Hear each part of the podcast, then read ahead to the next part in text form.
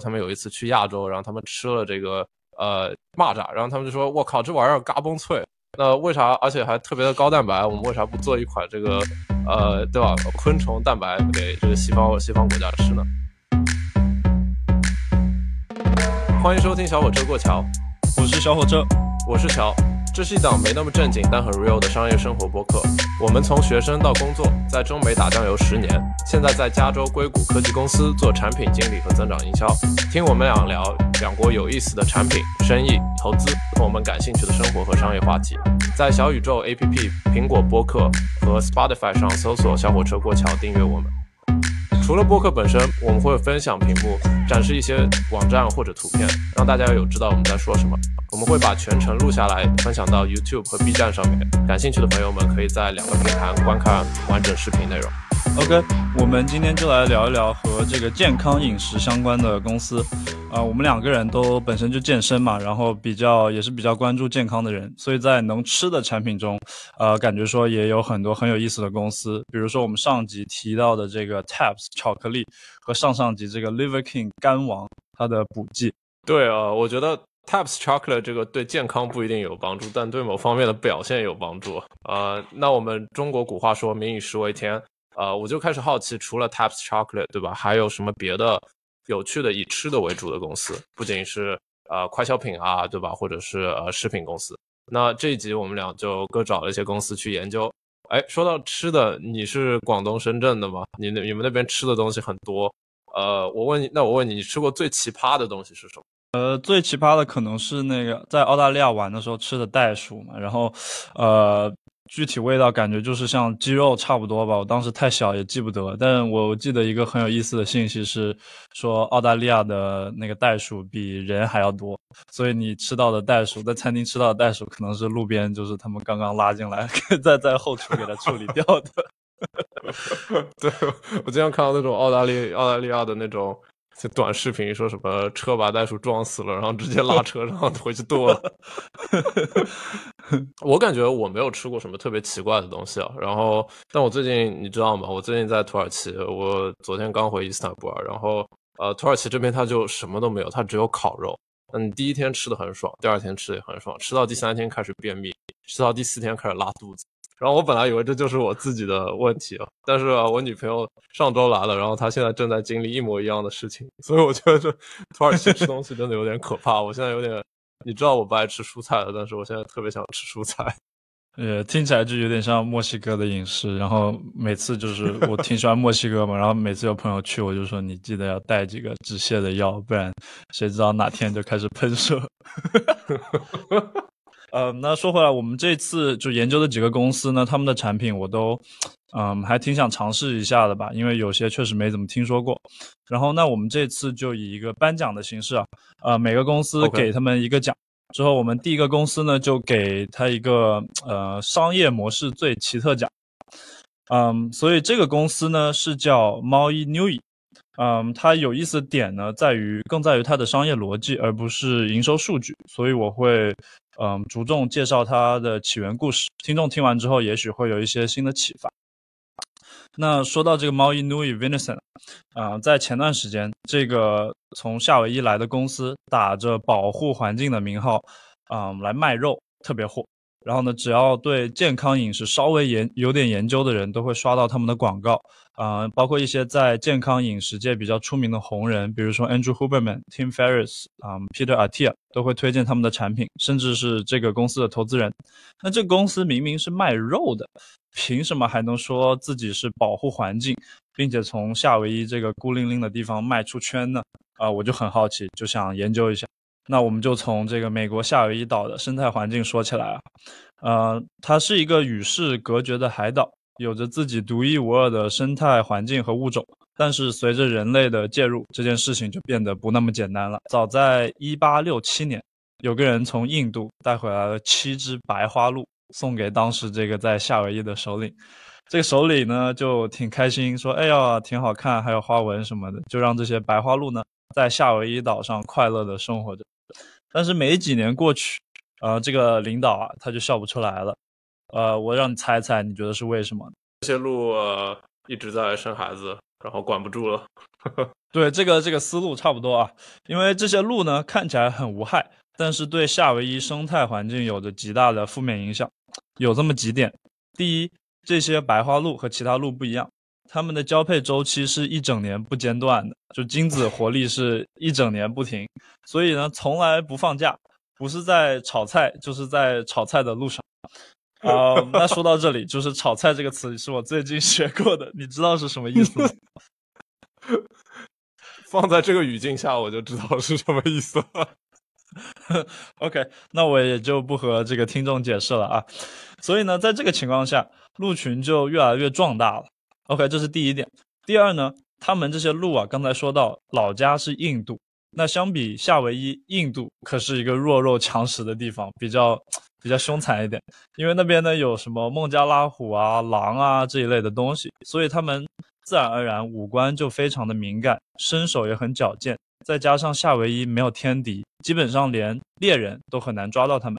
那前两点加起来，这一群鹿就基本上是一个除了老死、病死以外，人口永远在翻倍增长的入侵物种。对，那有些人就会问了啊，我一开始也很惊讶，就说多就多嘛，反正就看起来挺无害，他们也也不不就是也没什么问题。嗯，稍微就是多了点，会有什么问题吗？那我们就来到了第三点，这些鹿每天除了炒菜，就是低头吃草。呃，听起来有点夸张，但是这么多白花鹿一起吃草，真的是会把夏威夷这个土地给吃秃的。那我们初中生物课认真听的朋友就知道，草地呢有几个很重要的功能，嗯，其中就包括储水和提高土地的稳定性。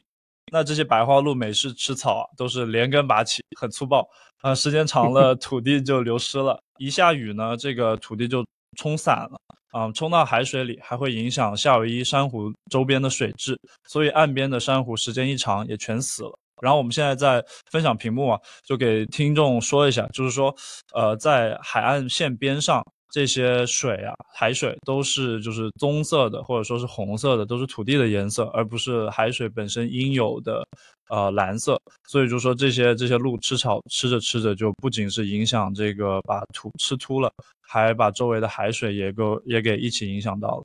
呃，夏威夷不是有四个岛吗？呃，你知道那个当初带那个人把这些鹿带过来那个岛是哪个岛吗？然后。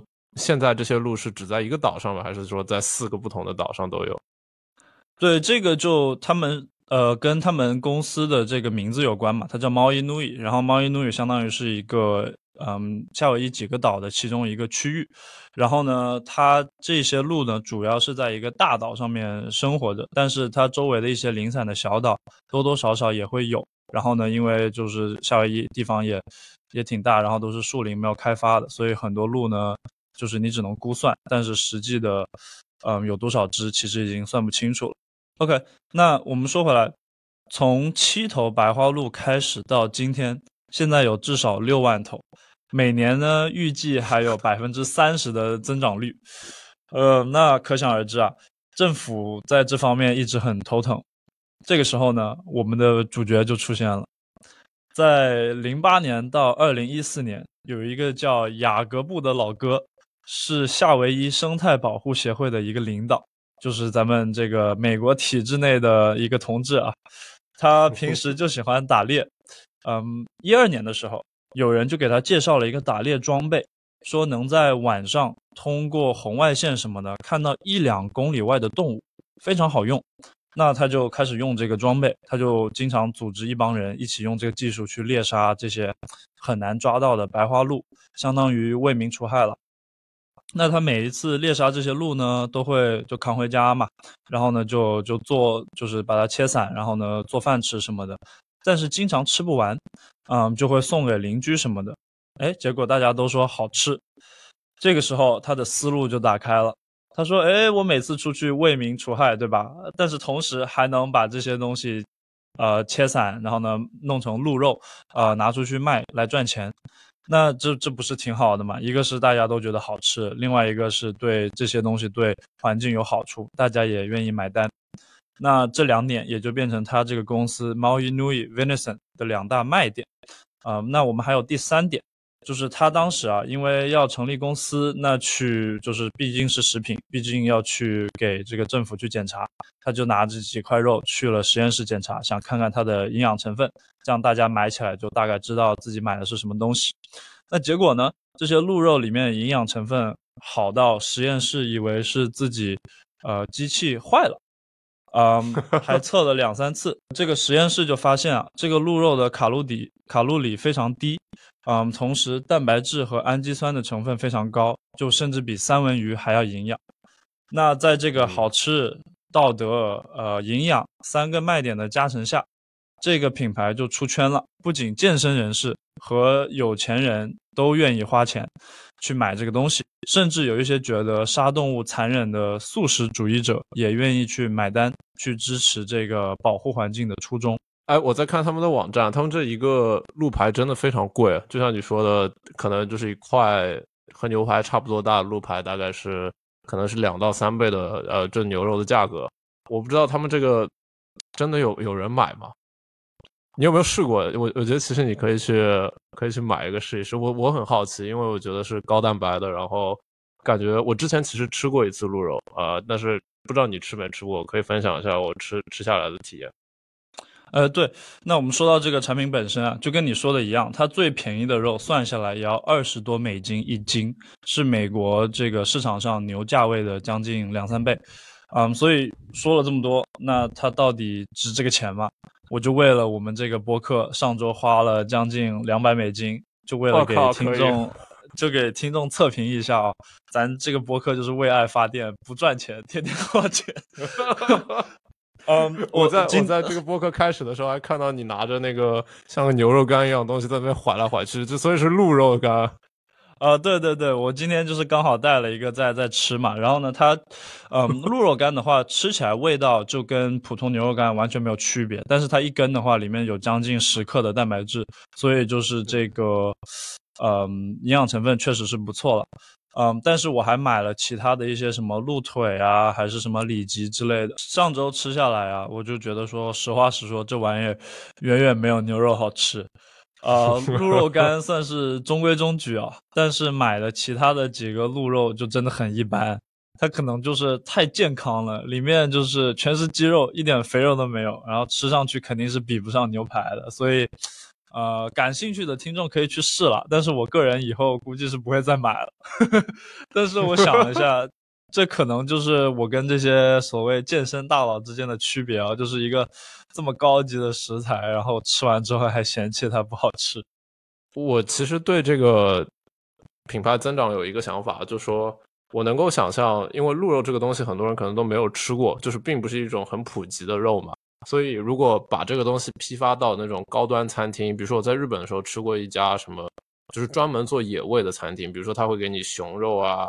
呃，一些反正一些奇奇怪怪肉肉，然后也会有鹿肉。我觉得可能批发到这种比较高端的餐厅，做一个呃比较新奇的一道菜啊，或者说是什么，你懂，对环境非常好，对吧？然后呃，符合人性的杀死这种鹿，呃，我觉得可以，还是可以有的搞的。哎，说到这个的话，这些鹿它其实死的时候都一定是要，就是符合人性的被杀死的，可能你就是晚上，对吧？偷偷跑出去，然后趁他们睡觉的时候开一枪，而且得。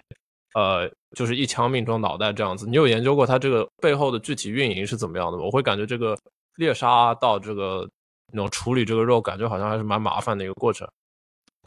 对，确实啊，它它这个因为是鹿肉嘛，然后呢是要在夏威夷岛上面进行，那它是受到，就是它捕杀这些鹿是受到这个政府的监管的。那从就是你开枪把这个鹿射死。到他扛回工厂去处理，前前后后呢，必须要在这个三个小时的窗口之内，嗯，处理完。所以他死的那一瞬间，你就开始在要在跟时间赛跑了，呃，那所以这帮就是这个猫 i n u i Venison 的工作人员啊，他们就是每天晚上就很硬就很硬核，他就是要开这个 ATV 去黑灯黑灯瞎火的去那个山里面去找这些鹿。找到这个鹿呢，他可能就要在一两公里外就把它给射死。射死之后呢，他就开始跟时间赛跑，他就得就是，嗯，下车，然后呢一路跑一两公里跑过去，找到这个鹿，原地给它扛起来，因为这个鹿不能在地上 拖着，会损失这个肉质，所以他就原地给它扛起来，再往回跑一两公里，开回车上，再给它运到这个加工厂里面去去处理，前前后后一定要在三个小时之内，嗯，处理完。所以就是我能想象这个公司的工作人员就是一堆这些硬汉，一堆肌肉男，然后每天就做这些。混合健身 （CrossFit） 这种这种运动啊，因为他们每天就是又要扛个枪，又要开车去山里面越野跑，然后还要做做这个深蹲，去把这几个这这么大只的肉给它扛起来，然后还得还得运回去。所以，嗯，这个公司就这帮人也是挺神奇的。你有研究过这个？就说它在夏威夷的这个鹿的品种为什么？呃，蛋白质的含量那么高嘛？因为我在网上看到他们每，反正好像是每多少多少百克，对吧？是有什么二十克的这个蛋白质。呃，他他们和他们在 印度的那些同胞们，就是有什么有什么差别吗？和印度的这个肉呢，我是没有比较过。但是我想了一下，其实有两点吧。一点是说，我们也知道夏威夷算是一个环境比较好的地方，那这些草，他们吃的草呀，都是就世界上算是质量比较好的草。那呃，我们也知道，就是比如说农场里面这个什么走地鸡吃虫子的和这个吃饲料的鸡，它们可能味道啊各方面会不一样，营养成分也不太一样。那那同样的道理可以应用到这些路上面。那这些鹿本身在就是在一个嗯环境很好的地方，然后呢就是自由自在的生活着，啊每天吃的就是质量最高的草，那它们的营养成分自然而然也会比较高。这是一点，然后另外一点呢，就是确实是有一个实验的研究表明啊，这个动物它本身自己的压力大小，呃，是和它的肉质是比较有关的。那我们也知道，这些肉呢，在这个夏威夷，呃，这些鹿呢，在夏威夷岛上自由自在的奔跑，对吧？然后也没有人管它，所以它从出生的那一刻。到它最后这个老死病死，就一辈子其实是没什么压力的，它也不卷，它就是没有什么压力，所以，嗯，它它这个肉吃起来呢，无论是说什么压力造造成的什么肌酸啊，还是各方面，它就是这种比较所谓的有毒成分吧，就比较小，所以它的一个是好吃，另外一个是它营养成分自然而然就会比较高。That makes sense。呃，我觉得我要是从出生下来就不愁吃不愁穿，每天吃最好的，然后成天想着炒饭，这一辈子过去我也没啥压力。确 实 确实，嗯，所以这个公司还蛮有意思的吧？就是它的营收数据啊，各方面呢，其实也没有那么重要了，更多是给听众提供一个新的思路吧。就是说，嗯，这是一个比如说环境的问题，然后呢，你以什么方式去赚钱？其实它这个思路。算是有点像剑走偏锋的那种感觉吧，嗯，所以我觉得就是世界上 赚钱的机会到处都有，然后你只就只怕有心人嘛。我我有一个 hard take 啊，就如果派呃广东一个队的人 去呃去这个岛上吃，可能这个这个问题很快就解决了，三个月后鹿全部都被吃掉了。对，美国这边就有很多这种搞笑的事情嘛，比如说一个河啊，还是什么，就是要不就什么生蚝泛滥，要不螃蟹，要不就什么鲤鱼泛滥。然后呢，很多就是小红书还有什么，很多人就说派派一队的中国人开几个餐厅，可能两个月就全被给你全部给你处理完了。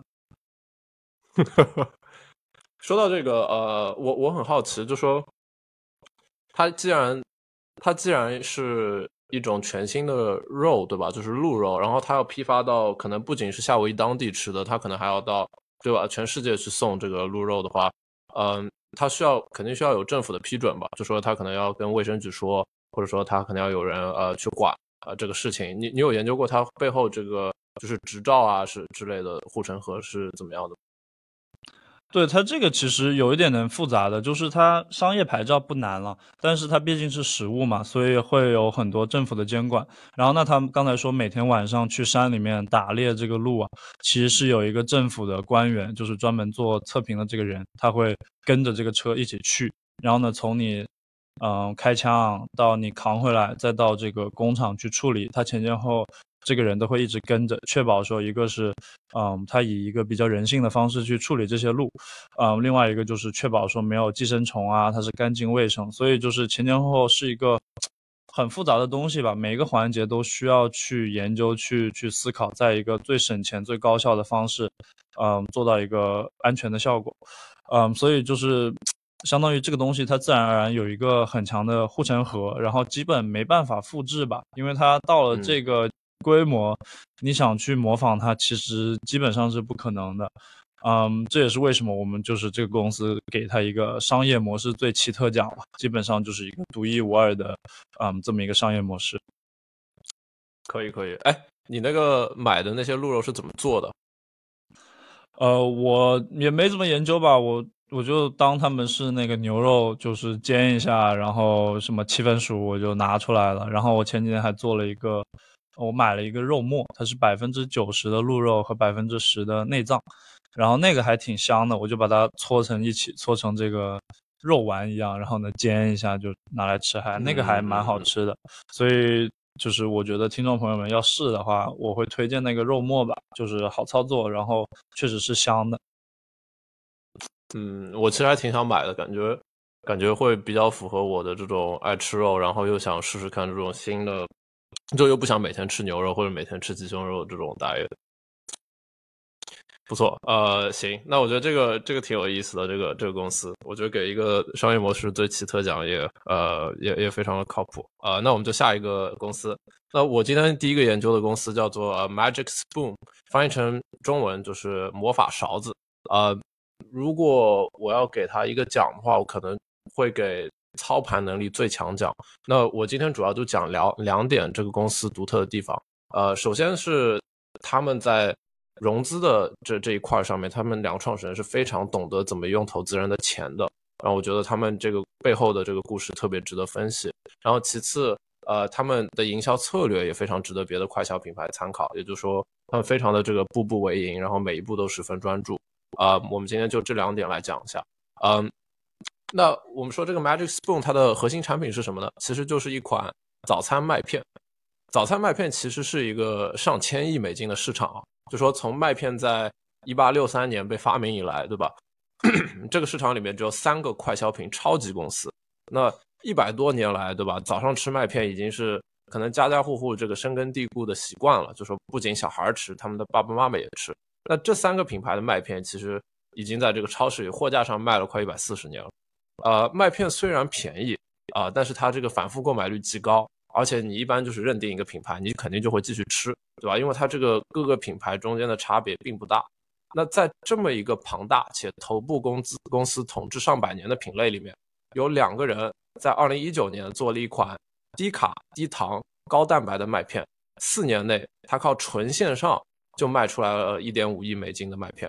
然后最近他们在几个月内就瞬间进入超过八千家线下的商超，然后靠着线上这赢得了强大的品牌力。和这个更健健康的产品力，成为年轻人的麦片首选。那这个公司就是我们今天要呃讲的这个叫 Magic Spoon。我首先作为一个呃做增长的人吧，对？我就会特别喜欢看他们是怎么攻占这个市场的。我觉得他们就是每一步都做得非常聪明和果断，所以我觉得今天这个操盘能力最强奖就给他们。呃，第一点我说的就是这两个创始人，他们特别懂得怎么用投资人的钱。呃，那托马斯，我问你一个问题。假设你要做一个快消品牌，对吧？然后你可能就是卖，我不知道，就是卖麦片或者呃卖零食，对吧？你会会不会去找 VC 融资？或者说你第一步想做的事情是是怎么是怎么做什么事情？嗯，融资方面我肯定会想要钱，因为它这是一个快消品嘛，那工厂啊各方面就是一开始就是得砸钱，那我可能就是谁愿意给钱我就拿谁的钱呗，然后反正这个东西让它那个渠道打通了再说吧，啊，就是反正我能拿多少钱拿多少钱会是我一开始的思路，对。呃，那就像你说的，对吧？如一般人来说，呃，假设你要做一个快消品牌，其实其实你想的就是说我怎么样去有一个启动资金，然后去找一个工厂，对吧？然后我先把这个产品给弄出来。那这这两个人呢，做的事情很不一样，就说呃，很多科技公司啊，对吧？它到上市前都没有融资超过一亿美金，但这个麦片品牌一共融融资超过了一亿美金。我插一句话，就说如果你做一个麦片品牌，你敢融一亿美金，而且是 VC 的钱吗？那呃，他们为什么这么敢融钱呢？其实他们是第二次创业了，对吧？他们两个人是大学室友，然后他们做 Magic Spoon 之前还做了一个昆虫，呃，昆虫的那个蛋白质。也就是说，他们在大学的时候，他们有一次去亚洲，然后他们吃了这个呃蚂蚱，然后他们就说：“我靠，这玩意儿嘎嘣脆，那为啥？而且还特别的高蛋白，我们为啥不做一款这个呃，对吧？昆虫蛋白给这个西方西方国家吃呢？”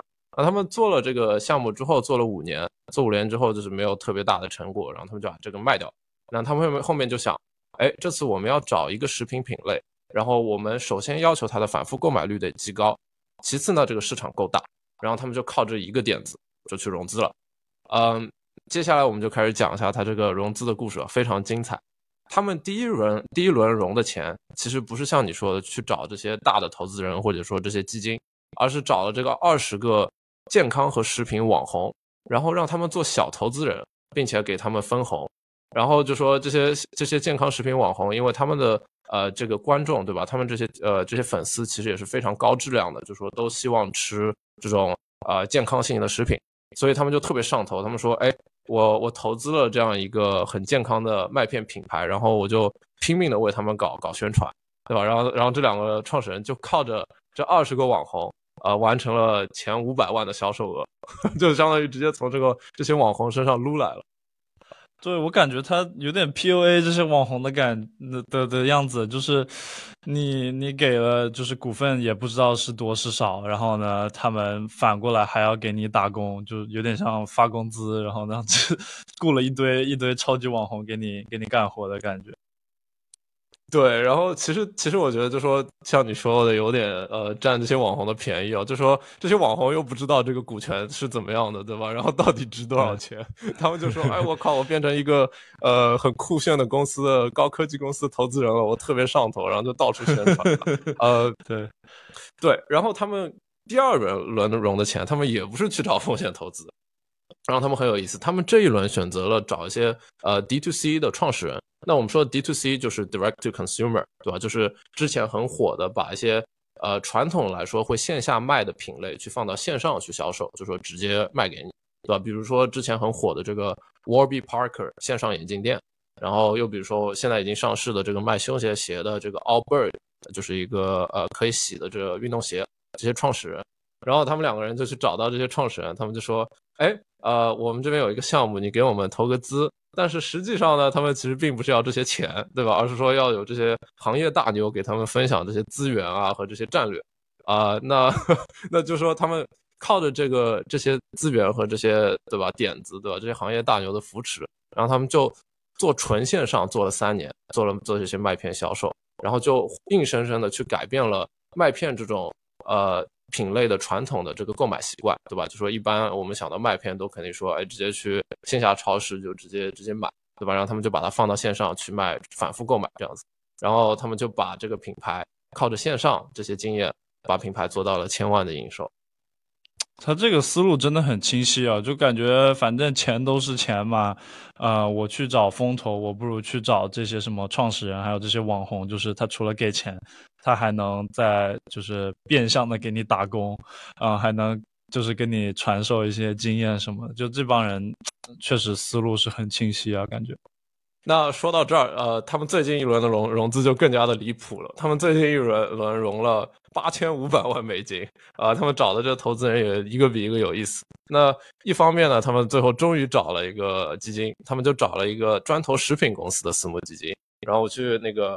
私募基金的网站上面看了一下，然后就说他们可能这个基金投旗下有投了可能二十几个这种类似的这种网上发源的呃这种快消品食品的品牌，也就是说他们这个资源赋能其实是呃非常强的。那除了找这个私募基金呢，他们又去找了很多名人，比如说呃这边的女明星 Shakira 对吧，和海尔西 NBA 的球星 Russell Westbrook，然后乐队的 Chainsmokers 烟鬼组合。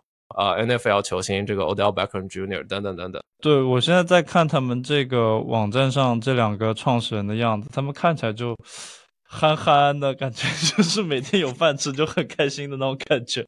没想到就是这么，就是就商这么有商业头脑。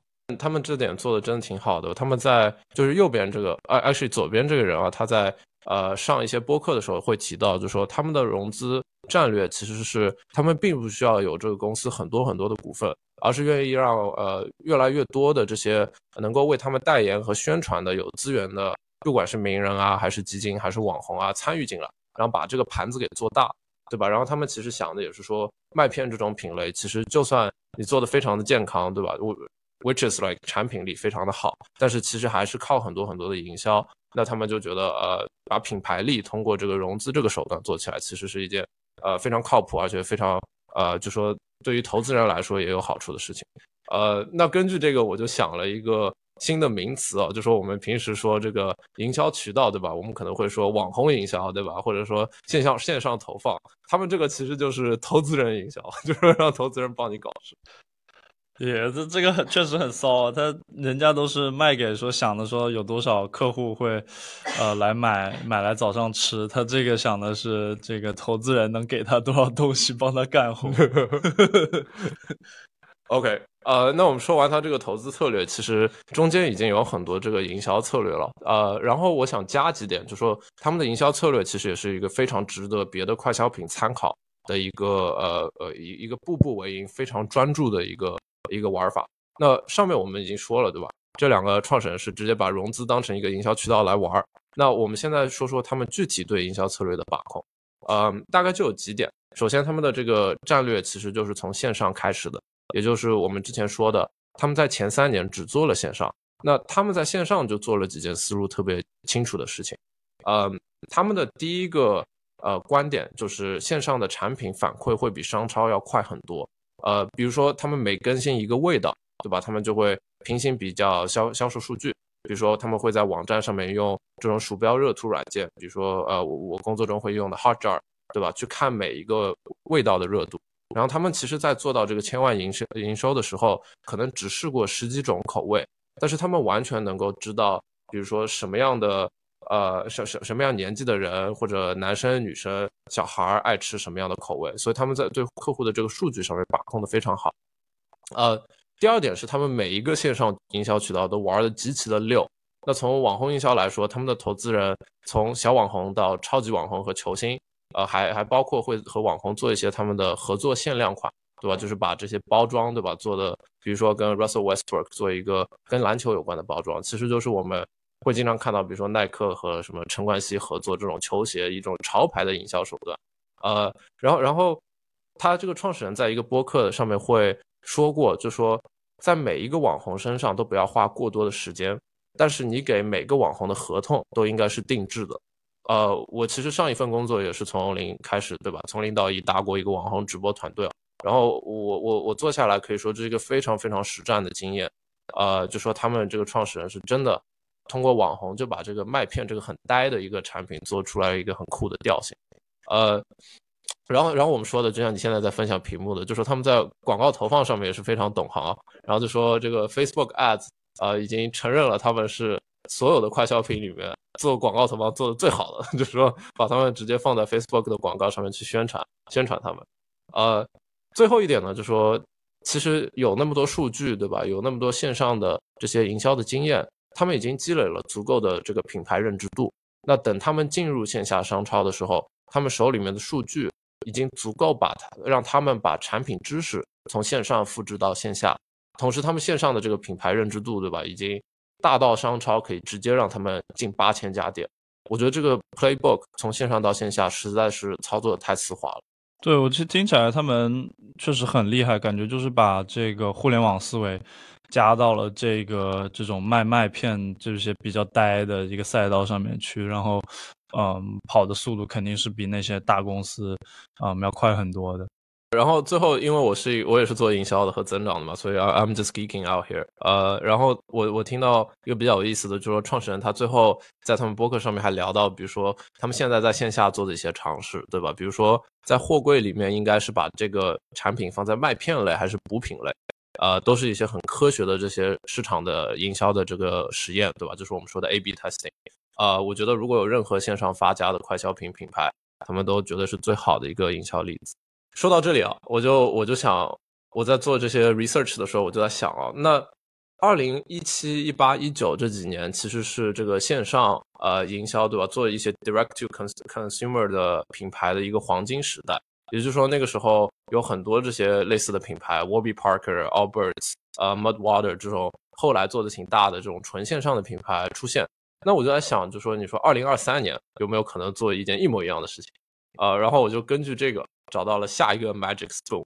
嗯，最近有一个公司啊，他在尝试做一个相同的事情，叫他的他的他叫做 Amy Ramen。他们做的一样的事情呢，就说他们做了一个高蛋白、低油、低碳水的泡面。呃，你你，然后我一想，对吧？我觉得泡面这个东西其实非常的呃有趣，这个选品特别有趣，对吧？我我是很喜欢吃泡面的人。我在呃在美国的时候，我可能家里面要常备两三袋这个辛拉面，然后可能每周都会吃两三袋。然后你现在看他们的这个官网上面，他们会说一包泡面有二十一克的这个蛋白质。你听下来觉得怎么样？他这个我肯定是不信的，就哪有泡面跟你卖蛋白质的？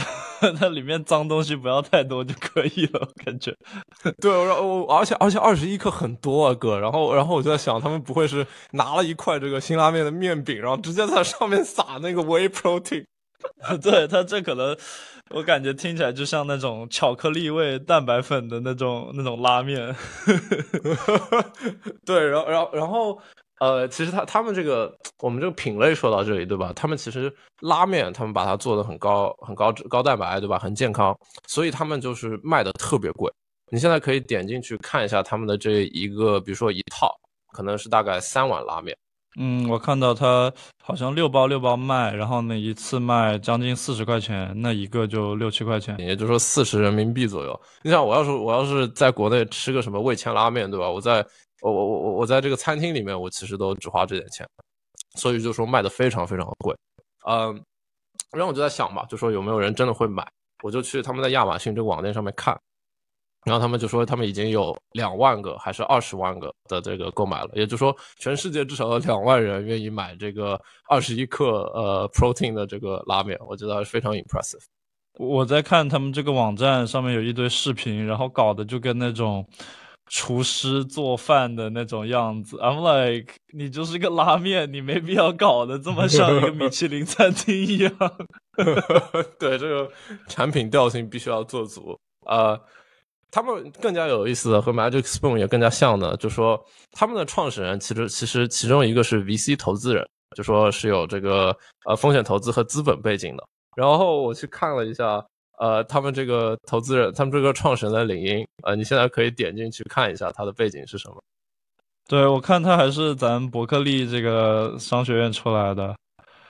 哦，对，他是商学院出来的。然后你下去看一下，他其实在之前做 VC 的时候，他是投了很多这种呃快消品、食品，对吧？还有这些 D2C 品牌的，呃，就。一些我们都非常熟悉的一些名字，比如说 Boba Guys，就是那个呃喝奶茶的，对吧？然后 Mudwater 等等等等，所以它其实是有一定的背景。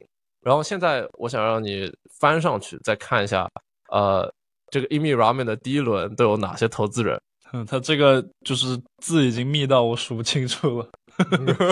OK，所以所以看视频的朋友们可以看一下，就说我帮大家数了一下，大家不用去数了。他的第一轮一共有四十六个投资人，这个就是每个人分百分之一，甚至是百分之零点五，他这个公司大半部分已经给他分没了。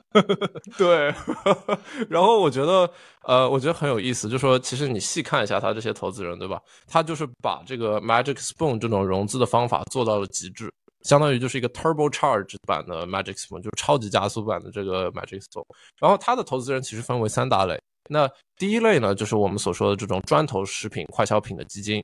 呃，你看这个第二个，它这个 C C D Capital 其实就是呃之前我们说的 Magic Spoon 的投资人。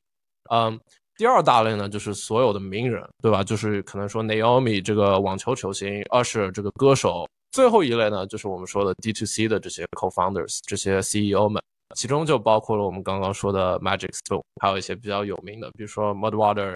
Casper，然后 Bob Guys、Native 等等等等这些公司，呃，我我其实说说到这里啊，就是我我会很关注这个 Amy Ramen，我很好奇他们接下来会怎么样增长吧，然后看看他们在资本市场有什么样的表现。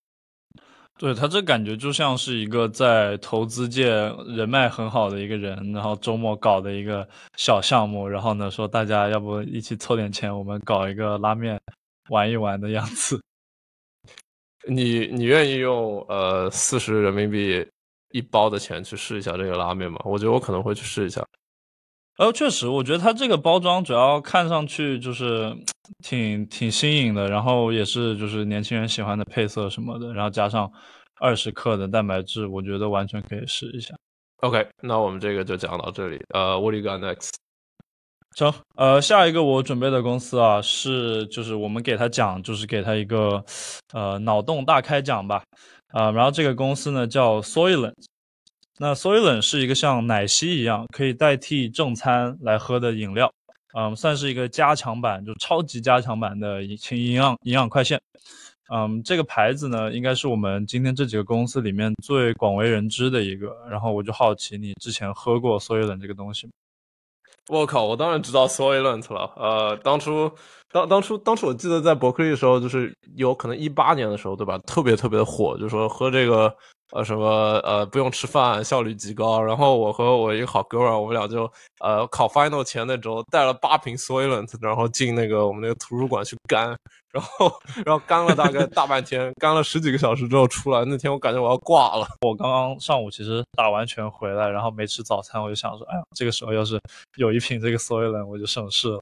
那我们说到这个 Soylent，可能代餐这个概念其实并不是很多人都知道，其实是一个。呃，我觉得相对来说还是一个比较小众的概念。呃，你能解释一下这是什么吗？对，我觉得与其解释，我不如就是从大他们的背景故事说起来吧。然后呢，这样子听众的逻辑也会清晰一点。嗯，那说到这里，就是早在二零一三年的时候，就有一群小年轻啊。在美国这个旧金山写马，硅谷旧金山，呃，每天就尝试各种项目，想着有一天实现自己的硅谷财富自由梦。呃，但是呢，旧金山的房租是出了名的贵，他们的项目呢又还没有开始赚钱，所以每天就想着怎么省钱。嗯，先是一天就是两天洗一次澡，呃，或者说每天穿同样的衣服，从来不买新衣服，或者说自己在家里做饭什么。后来呢，实在是在各方面省的都不能再省。其中一个人就想到说，他们每天在吃饭这件事情啊，无论是做饭呢，还是叫外卖，都会花很多时间、精力还有钱。那有什么东西能够取代这个消耗很大的环节呢？其中一个人他就脑洞大开，说我们每天吃的东西说到底就是什么碳水、蛋白质、维生素、纤维什么的，对吧？那每天这些饭和肉啊什么的都只是一个载体而已。那按理来说，纯吃碳水、蛋白质什么的就能活得好好的。嗯，他就下单 买了身体需要的各种基本元素，包括蛋白粉、膳食纤维粉、维生素粉，啊，碳水粉，就是一堆粉，按比例呢全部混到一起，冲水调成了一个像奶昔一样黏糊糊的东西。啊，这个时候就是我们 Soylent 的原型。对，然后呢，他他为了就说去证实这个东西是真的能吃，啊，他就做了一个实验。他在接下来的三十天里面，一口饭没吃，每天三餐呢只喝这个东西，只喝这个奶昔一样的黏糊糊的东西。嗯，一个月之后，他发现自己还活得好好的，体重没有掉，而且觉得自己精神状态甚至比一个月前还要好。然后他就说这个东西有搞头啊，那这个时候这个叫 Soylent 的公司就原地诞生了。可以可以啊，我在看他，我在看你发给我这个 link，他这个前后对比，我觉得是没什么差别吧。但这个老哥老哥本来就很瘦，所以我也不知道就说。他到底是刚开始就营养不良，还是 还是他这个 Soylen 真的有用？这个人呢，其实他不是那个创始人，他是另外一个，就是等会会提到一个很有意思的人。那我们说回来，Soylen 一开始通过众筹的方式上线三十天就爆火，筹到了三百万美金的启动基金，后来又从谷歌和 A 十六 Z 一类大的基金前后融了超过一个亿美金。那硅谷当时啊，那些写码的啊，或者说上班的人都觉得说。哎，你手上要是拿着这个产品，就代表说你工作效率很高啊，啊，大家就就就觉得说，哎，我也要拿一瓶来，就是这是一个身份的象征，对吧？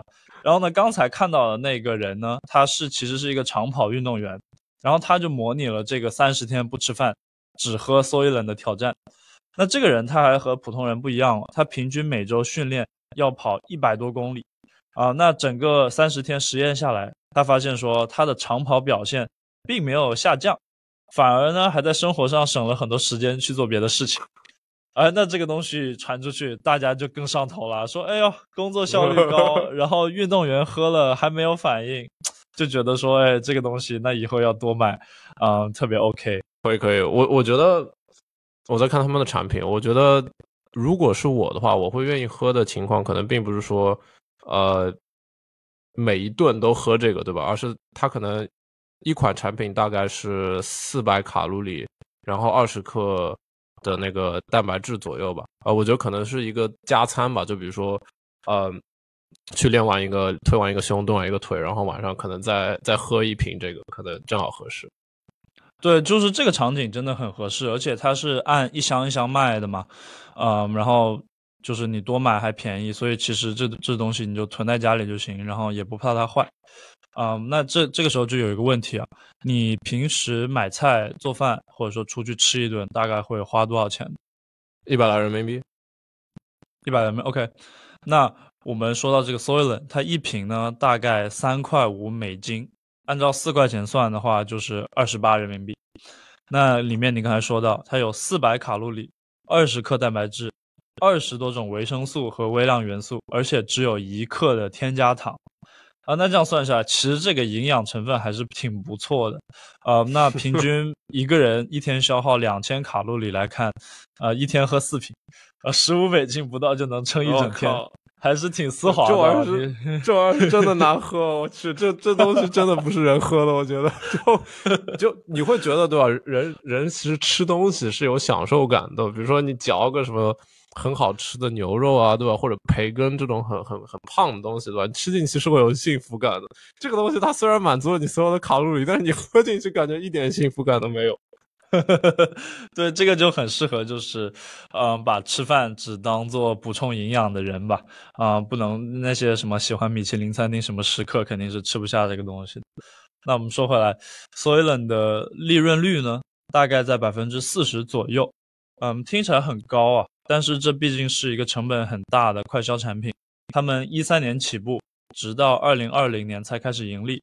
到去年一年呢，Soylent 大概就能有呃一个亿的营销额，呃，然后去呃今年二月份被另外一个大公司收购了。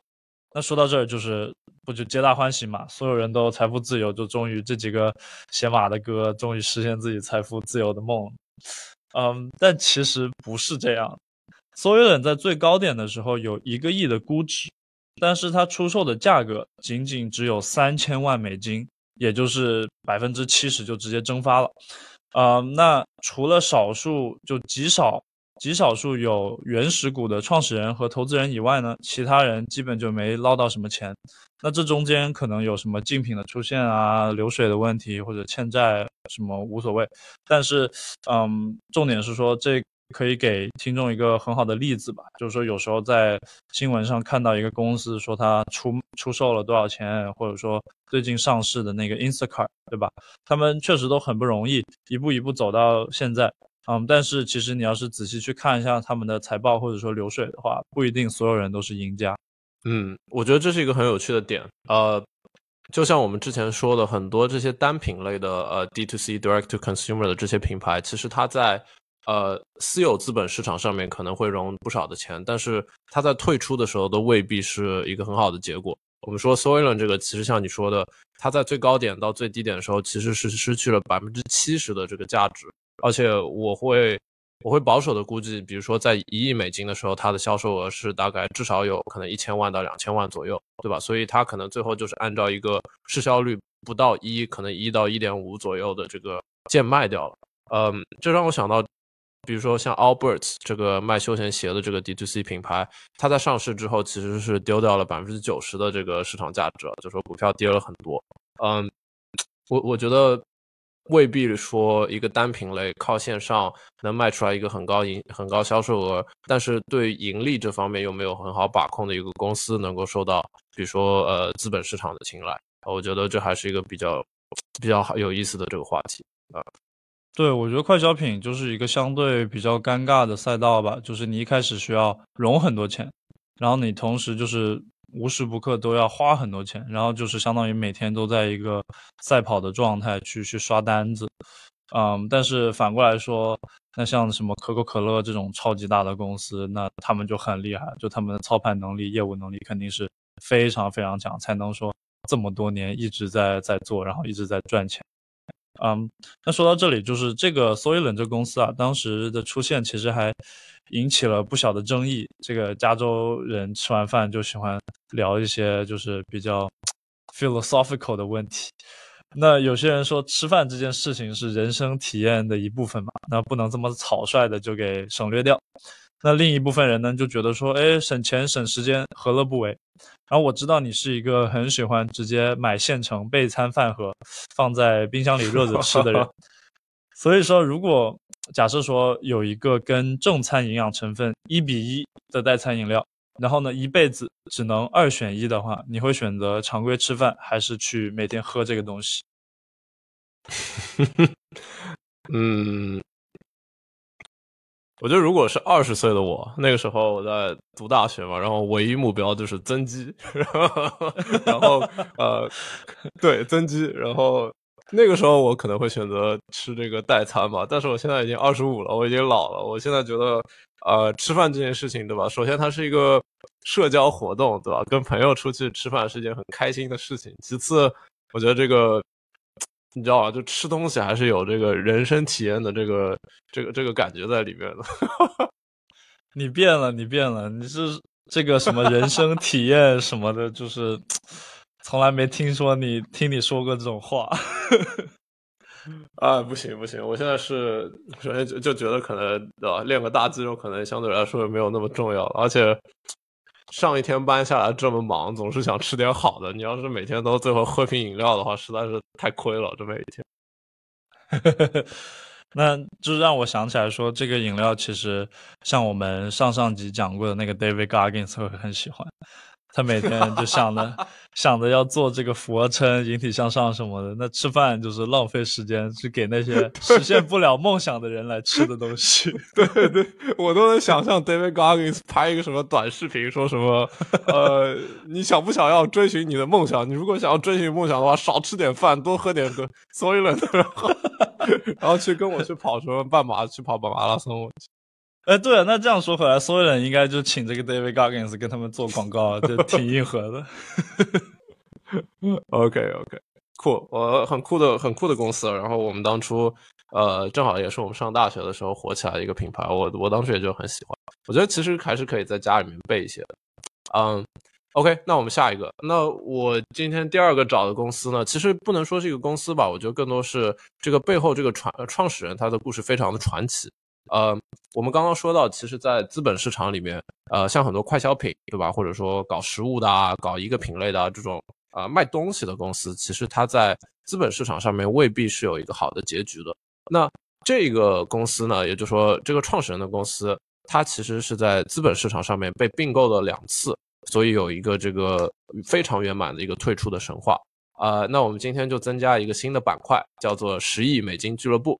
呃，因为我我知道我们俩其实都很喜欢去研究那些身价上亿美金的这些这些人啊背后的故事。那我们以后也可以每几集就研究一个人。嗯，那我们十亿美金俱乐部的第一位是一个很少有人知道，但是我觉得他的故事是非常非常呃有意思的一个人。啊，我今天如果要给他颁一个奖的话，我会给他颁巴菲特奖。我们后面会讲到为什么会给他颁这个奖。嗯。我之前其实就说在看一些比较大的这些收购并购案啊，对吧？我最近我一直都有这个习惯，然后我就发现，除了科技金融，对吧？这些常常发行发生大型并购案的行业，居然食品快消品也会有上亿美金的这个并购案。那这个公司呢，在二零一三年的时候，其实就被一个私募股权以一亿美金收购过。那在五年之后呢，它又被呃转手四点五亿美金收购了。那创始人 Kathleen。就是凯瑟琳，就是我们今天巴菲奖的巴菲特奖的获得者。为什么是巴菲特奖呢？因为他日复一日深耕这个品类四十年，在二十年内创下了年均复合增长率百分之二十三的营收复合增长神话。那我就跟你说说他这个人的故事。OK，那我们现在看到的是这个呃非常和蔼可亲的凯瑟琳阿姨哦，呃，她其实呃，Kathleen 是一个非常传奇的人，她从十一岁那一年呢就开始学如何烘焙饼干。他在二零零零年那年，在纽约州靠海的一个小镇上，开始了开始做他的一间烘焙的小店，叫做 Takes Bake Shop。呃，但是其实 Kathleen 这个人在开创这个小店之前就已经呃学习烘焙二十年了。他就是一九五九年生的，然后十一岁开始烘焙，然后做了大概有二十年的这个当地的饼饼干批发。那转眼二十年过去了，他就发现呃大家都特别喜欢吃他的饼干。呃，而且我觉得比较比较 impressive 一件事情，就是他前十年都只做一款饼干，就是巧克力饼干。呃，那他就在两千年这段时候说，哎，我打算正式拓展一下，对吧？试一试一下这个 business side of things。呃，拓展其实很快就遇到了第一个困难，那找一个好的饼干生产合作伙伴其实是一个很大的挑战。他的第一个这个生产饼干的生产商，它的质量特别特别的低，根本不能和 Kathleen 他自己这个小作坊里面做的饼干比。那 Kathleen 也特别刚，就直接不给他们发工资，呃，那于是他们就上了法庭，呃，最后呢，结果是生产商就拿走了他的这个品牌版权，呃，而且就给他留下了超过二十万美金的债务。那 Kathleen 这个时候呢，已经四十岁了，他就是资产全无，对吧？之前可能做了二十二十年的这个小本生意，他全部都用来还债了，而且还欠了一些钱。那 Catherine 后面就做了一下人生思考，他就说：“我现在能干嘛呢？”他说：“呃，我的人生目标，我的人生价值还是要去靠饼干，靠饼干。对，呃，那他就这个时候他就从头做起，四十岁，靠着自己的饼干的口味，他在三年内又从零做到三百万美金一年的营收，呃，他就付清了所有的债务。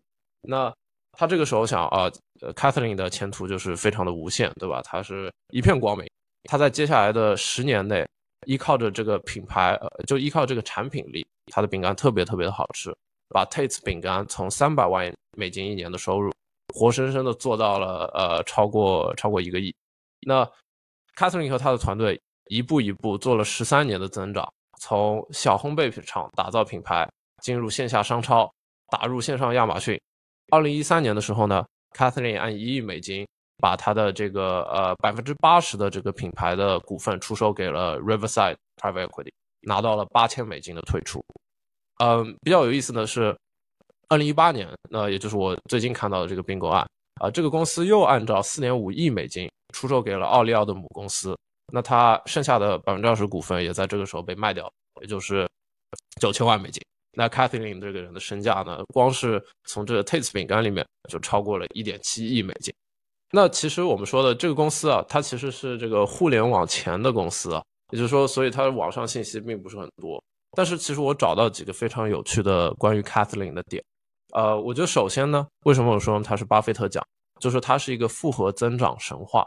那它的销售额就从零三年的这个三百万美金涨到二零二二年的一点七亿美金，年复合增长率是百分之二十三。那如果大家有炒股的人，对吧，就知道巴菲特从一九六五年开始每年的回报是百分之二十。那这个十九年百分之二十三的复合增长率，简直就是这个日复一日的复合增长机器。嗯，那我们说到这个呃日复日复一日的复合增长，Kathleen 其实是一个非常专注的人，就说他整个人生就说我就想做一个好吃的巧克力饼干，并且让大家都吃上我的饼干。他在创立 Tate 之年就已经之前就已经搞了二十年的烘焙，他前十年基本上只卖就是巧克力饼干这一款产品。他的这个团队啊也是非常的专注，就一直盯着这个品类做批发。在二零一三年他出售百分之八十的股权的时候，他其实已经每年能够生产五千万饼干，也就是快一亿美金的销售额。其实你想在没有外界资本介入，对吧？没有外界这个资源帮助的情况下，能够生产到这样子的体量，我觉得是一件非常非常 impressive 的事情。嗯，他确实很厉害，而且我觉得这个看起来很和蔼可亲的这个老阿姨，还是挺狠的一个人。她不仅就是直接不发工资，然后再加上，嗯，就是要头铁做一件事情，确实很很值得学习。最后一个有意思的吧，就说其实他在二零一三年的时候，他还卖把这个公司卖的便宜了，就说只有一倍左右的市销率，对吧？就是大概一亿美金的销售额，然后卖出了一亿美金的这个市值，呃，然后。二零一八年的时候，其实那个 Riverside 就是第一次收购他们的这个私募股权，呃，就是在五年的时间内，把他们的生产量翻了七倍，从五千万饼块饼干每年翻一翻到了三点五亿。那其实就说，呃，这个背后其实私募股权对快消品品牌价值的挖掘是很有意义的，对吧？啊，然后他们在二零一八年推出的时候，就说买他们的奥利奥的母公司，呃，大概花了三点呃大四点五亿美金去购买。呃，有趣的呢是第二次出售的时候，呃，就是这个奥利奥的母公司跟 Kathleen 本人签了一个额外的合同，里面的条款呢是奥利奥母公司不仅买了这个公司的百分之一百的股份，而且他买了 Kathleen 这个人的故事和版权。也就是说，一直到他死后五十年，都能够用他的名字去做新的饼干、新的口味。嗯，那这确实挺厉害。那他，你刚才说他相当于卖了两次嘛？那基本就是一刀切的状态。嗯，听上去他现在，嗯，应该不继续管这个公司了吧？你有研究吗？就他还给这个公司干活吗？还是什么董事会的位置，还是什么的？对，呃，这问题问的很好，我也研究了。现在他就不管了，呃，就说有新的饼干口味，他也不知道。呃，Kathleen 呢，他在一九年的时候，自己在自己老家这个纽约州周边嘛，社区大学里面给大学生们上了一节课。啊，我觉得首先感觉就是说年近六十了嘛，但是人还是非常非常 sharp，思考非常尖锐的一个人。当时就有学生问他，哎，呃，如果如果这个 Tate 呃这个饼干品牌。做了一个别的别的口味，他会知道吗？他有没有参与？他就说他现在是完全不参与，就直接退休了。呃，我觉得还有一点我印象比较深的吧，就说他在上课的时候，有个学生问他，他为什么不去做别的品类？他就提到了一个非常细节的饼干成分问题，会导致新鲜时间有细微的差别，所以导致这个上架的这个频率会不一样。这个细节啊，我我听了就知道他是真的去参与了公司的这个销售和营销的细节。不仅是就不只是不不是说只是在后面烤饼干，呃，然后这最后这位女士也是这个阿姨也是特别特别的平和，然后她说到现在自己还烘焙自己的饼干，呃，所以我觉得这个故事聊下来是一个非常非常简单，但是很很传奇的一个呃一个饼干故事啊。然后我觉得今天今天这个巴菲特奖，我觉得可以给 Kathleen，啊，非常非常的 well deserved。对他这个确实跟巴菲特有点异曲同工之妙，就是每天就专注在一件事情上面，然后呢，以几十年作为单位来来做一件事情，确实是很厉害，很厉害。OK，那这个人是我们今天给到这个巴菲特奖。那说到这，就是今天这几个公司里面那个方便面，我肯定是会想试一下的。这个 Soylent 呢，就勉强再给他一次机会，好吧？呃，之后那个鹿肉，刚才说过，就我个人应该是不会再买了，但是感兴趣的朋友可以去试一下。嗯，之后这个 Taste 饼干，我记得好像是在超市里面。有见到，因为这个绿色的包装，我印象还是蛮深的啊。我们下次看到了，可以顺便买一下，看看说这个所谓的巴菲特一样的传奇人物做出来的东西大概是什么样。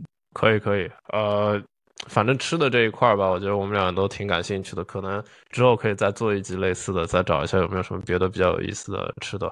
呃，我我觉得我会去买那个鹿肉吧，我还是想试一下，呃。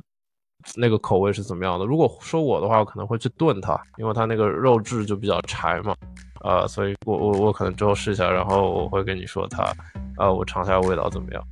对，可以，我冰箱里还有一包没吃完，然后可以去晚上回去试一下。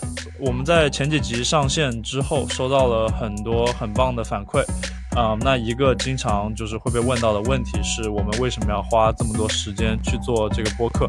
那我们做这个播客真的是免费的吗？